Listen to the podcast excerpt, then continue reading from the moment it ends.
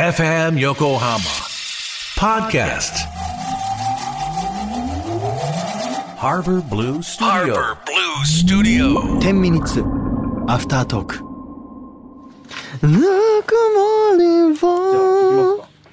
よし行きましょうはい行きはい10ミニッツアフタートークの時間でございますりゅうちゃんよろしくお願いしますお願いしますそしてなべちゃんもねよろしくお願いしますとはいいうことでえーまありゅうちゃんのね、うん。きょお話いっぱい今日聞きましたけどもありがとうございますなんかなべちゃんが、んりゅうちゃんが14歳の時と、ねえ俺が14歳の時とあとなべちゃんたちが89年生まれが14歳の時のヒット曲をねあのリサーチしてくださってね。正直言うけどさ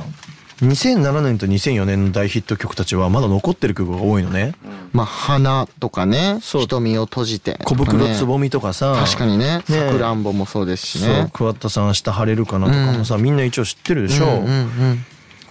うん2014年どうした13年から13年か AKBAKBAKBAKBAKBEXILESKESKENMBSKENB 乃木坂乃木坂みたいな感じになってて別にそれが悪いわけじゃないんだけどうんすごいよね。でもでも CD の売り上げってでいもうそかの、枚数がちょっとえげつないねえげつないですね、これは。でもまあ、あの、ちょっと僕があまり通ってこなかったっていうだけなんですけど、うん僕はちょっとあまりこの時期はそれこそさっき言ってた EDM を聞いてましたね。パパパそうだよーツねパーパパパパーツパーパーっていう のがそうだよね僕はマジで世界で一番かっこいいと思ってました。そうだよねうわギター鳴ってなくてチャラいやつ DJ してんのクソかっこええやんと思って 俺はこれになりたいと思ってましたもんそうりゅうちゃんははいもう港区 ので港も、区のねなんか港区っていうとすごい聞こえがなんかあんまよろしくない感じがするんですけど、うんでも当時の、その、EDM っていうかトランスうんうんが、ボカンって流行ったのが2012とか13じゃないですか、その時のリアルタイムの海外の映像とかを見て、もうめっちゃかっこいいと思ってたんですよ、な僕るほどなめっちゃわかる。トゥモローランドとかあ、ーめちゃくちゃかっこいいなと思って、そうねそう、フェニスフェスッキー・ロメオとかが出てるやつ見て、俺は DJ になりたいかもしれへんって一生思いましたもん。思ったぐらいはい。あーわかる。ていううわかーそこで僕プロデューサーっていうのがかっこいいんだって思った早いなそれ何歳の時なんですかそれ10これ3 14歳で すね中二中一中二いや中二病ですよ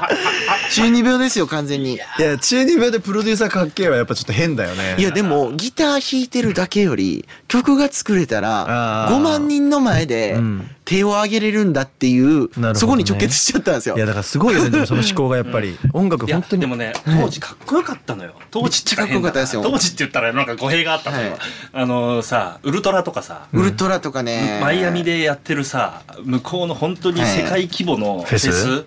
のやばさとあと DJ のかっこよさいやなるほどだねからあれ当時の僕すごいかっこいいなと思ったのがそれこそさっきの話に遡るんですけど、いわゆるその世界的に DJ ってうん今まではアナログのレコードをかけてる方が多かったわけじゃないですうんうんうんかうんそれが別に悪いとかいいとかっていう話じゃなくて DJ は CDJ になってから再生ボタンを押すだけだって言われたのにもかかわらず、んその人が全部作ってたっていうところまでがかっこよかったんですよね。なるほどねだからミュージシャンが再生ボタンを押してるところしか見てないから何もしてないように思ってたけど、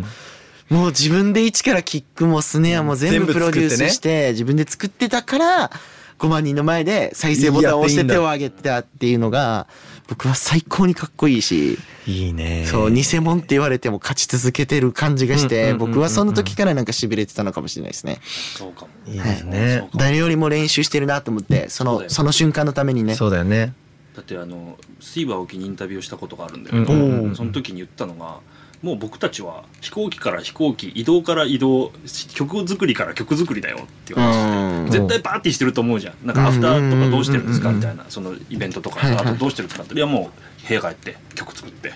移動して 曲作ってやばいねと思って超ストイックなるほどなもう追い求めてるよねかっこいいかっこいいと思ってた俺もすごいわかるそれなんかだからそこの洋楽っていうか向こうのさはいものに対してのさ憧れみたいなのはさ俺はさ初めてはブルーノ・マーズだったわけですよはいはいはい。なんかでもそれもやっぱりさどっかでさやっぱり俺はその歌ってる姿のかっこよさに俺はやっぱ直結しちゃうのいつもうん。なんか真ん中に立って周りにラッパッパ従えて、うこうスターがね、ギャーって言っ見ててるね。あそこに憧れちゃっててだからその DJ みたいなものに対していつも見てたんだけど憧れみたいなの逆に俺は10代なかったからもう演者歌歌ってるその声出しての方だったのずーっとうんそういう意味ではやっぱさ本当に音楽が好きなんだよね多分りゅうちゃんはねああそうですねなんかだって俺自分で曲作るまでさ後ろの楽器と声のどうカラオケと歌しかないと思ってたの世の中に。あーそうでそれぐらいのレベルのところで憧れて音楽始めちゃって歌始めちゃったからやっぱりちょっとさ楽器とかやっとくべきだったよねちっちゃい頃からそうだったら聞こえ方違ったんいやだとで思うんだよねもそれで言うと海外の DJ とかってボーカルをしたなんかこう従えるっていうと言い方が悪いですけどボーカルをフューチャリングして歌ってもらって、するよねうんプロデューサーがトラックを作ってミはいはいはいックスをして、はいはいはいでボーカルがバーンってステージに出てきた時にうわーって5万人が湧くわけじゃないですあかーそうねだから僕は多分陽介君とやってる時その気持ちなんですよねなるほどなそうだから合ってほるわんまにじゃあいいんだそうやりたいことがやれてるしあじゃあいいのかそうブルーノ・マあーズいいやがやれてるんですよあそういう意味よかでったいいやそうあいいやブルーノ・マーズだってプロデューサーミュージックだからいやそうだよねそうそうそうれはそうだそうそそうそうれはそうだでやっぱりさ、うんその当時、うん、働いてたんだけど、うんあのデビッド・ゲッタがね、うんダスティン・バッツァ・ビートっていうデビッドゲッタねはいはいはい青青とか赤とかいろいろ出してた時があったんだけどはいはいそれのね、リメイクに入ってたやつとかを見てて、やっぱしびれてたもんね。うかんっこよすぎて。もうなんかみんなに崇拝されててうんうんうん、彼はもうヒップホップと、